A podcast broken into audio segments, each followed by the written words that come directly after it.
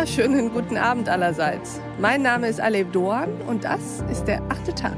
Schön, dass Sie dabei sind. Wir schauen hier im achten Tag gerne auf das Stadium, in dem sich unsere Gesellschaft befindet. Und die meisten Experten, die hier dazu sprechen, sehen uns, sehen unsere Zeit als eine Transformationsphase. So auch unser heutiger Gast. Sie crasht so ein bisschen die Erzählung von Mehrheitsgesellschaft und Minderheiten und sie sieht neue, andere Zeiten auf uns zukommen, für die wir die Verfasstheit unserer Gesellschaft komplett neu denken müssen.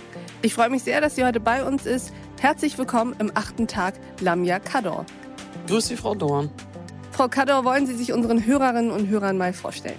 Das mache ich gerne. Ja, mein Name ist Lamia Kador. Ich äh, lebe in Duisburg, bin studierte Islam- und Erziehungswissenschaftlerin, unterrichte islamische Religion zwei Tage die Woche an einem Gymnasium in Duisburg und leite ein Projekt zur Islamfeindlichkeit im Jugendalter. Das war das Vorgängerprojekt. Mhm. Im Moment leite ich ein Projekt zum Antisemitismus im Jugendalter und schreibe ein paar Kolumnen zu alltäglichen, mhm. wichtigen innenpolitischen Themen.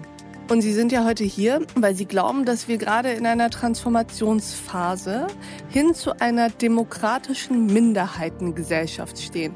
Was meinen Sie damit? Erläutern Sie uns mal diesen Gedanken.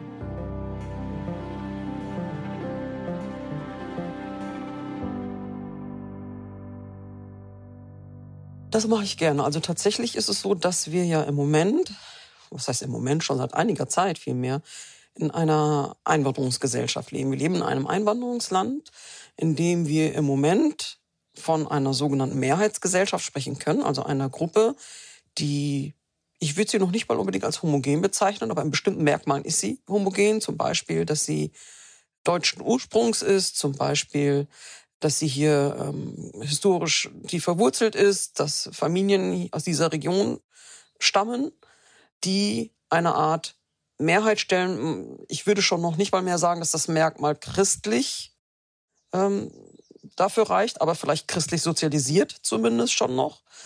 Also es gibt einige Merkmale, die eine sogenannte Mehrheit ausmachen in dieser Gesellschaft.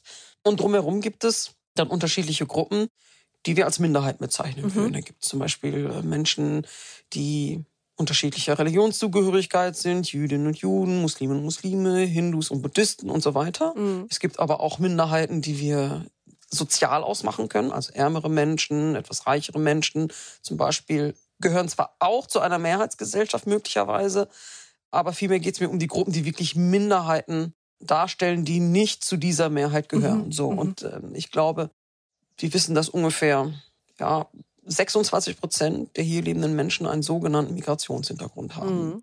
Dieser Begriff wurde ja vor allen Dingen in der Erziehungswissenschaft und durch eine Erziehungswissenschaftlerin vor allen Dingen eingeführt.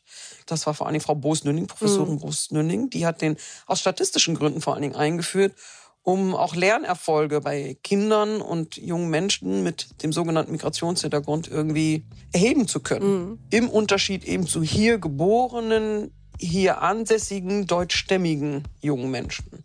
Der Migrationshintergrund ist ein Begriff, der aus der politischen Diskussion nicht mehr wegzudenken ist. Meine Gesprächspartnerin Lamia Kador wünscht sich, dass diese Bezeichnung weniger prominent genutzt wird. In einer Einwanderungsgesellschaft, in der jeder vierte Mensch bereits ausländische Wurzeln hat, also eine internationale Familiengeschichte, macht es auf Dauer keinen Sinn mehr, dieses Attribut als Kennzeichnung oder als besonderes Merkmal hervorzuheben. Denn auf Dauer haben noch sehr viel mehr Menschen einen sogenannten Migrationshintergrund. Mhm. Wenn wir das weiterdenken, dass in absehbarer Zeit wir nicht mehr von einer sogenannten Mehrheitsgesellschaft sprechen können, sondern dass wir von einer demokratischen Minderheitengesellschaft sprechen können. Kador kritisiert, dass Begriffe und deren Bedeutungen nicht mehr richtig trennscharf verwendet werden. Ich bin keine Migrantin beispielsweise. Mhm. Also gerade alles, was in den Bereich Migration fällt, was in den Bereich vielfältige Gesellschaft fällt, da wird die Wortwahl sehr unscharf. Ich bin zum Beispiel keine Migrantin. Meine sogenannte Migrationserfahrung beschränkt sich auf, auf, meine, auf, meine, auf meinen Umzug von Westfalen ins Ruhrgebiet. Mhm. Und das sind 120 Kilometer. Das ist meine sogenannte Migrationserfahrung. Was genau verbirgt sich hinter der, wie sie es nennt, demokratischen Minderheitengesellschaft? Was hält sie von der Rolle, die Menschen mit Zuwanderungsgeschichte bei der Corona-Pandemie zugeschrieben wird? Und wann leben wir hier in Deutschland ganz selbstverständlich in einer Gesellschaft der Vielfalt? Lamia Kadors Antworten auf diese Fragen hören Sie in dieser Folge vom achten Tag. In voller Länge, wie immer zu finden auf thepioneer.de. Als Pionier loggen Sie sich dann einfach ein.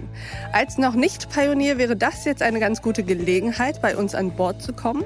Dann haben Sie vollen Zugang zu all unseren Podcasts, Newslettern und Artikeln und unterstützen damit unseren unabhängigen und werbefreien Qualitätsjournalismus. Ich würde mich sehr freuen, wenn Sie Pionier werden und wünsche Ihnen noch einen schönen Abend. Ihre Alef Doan.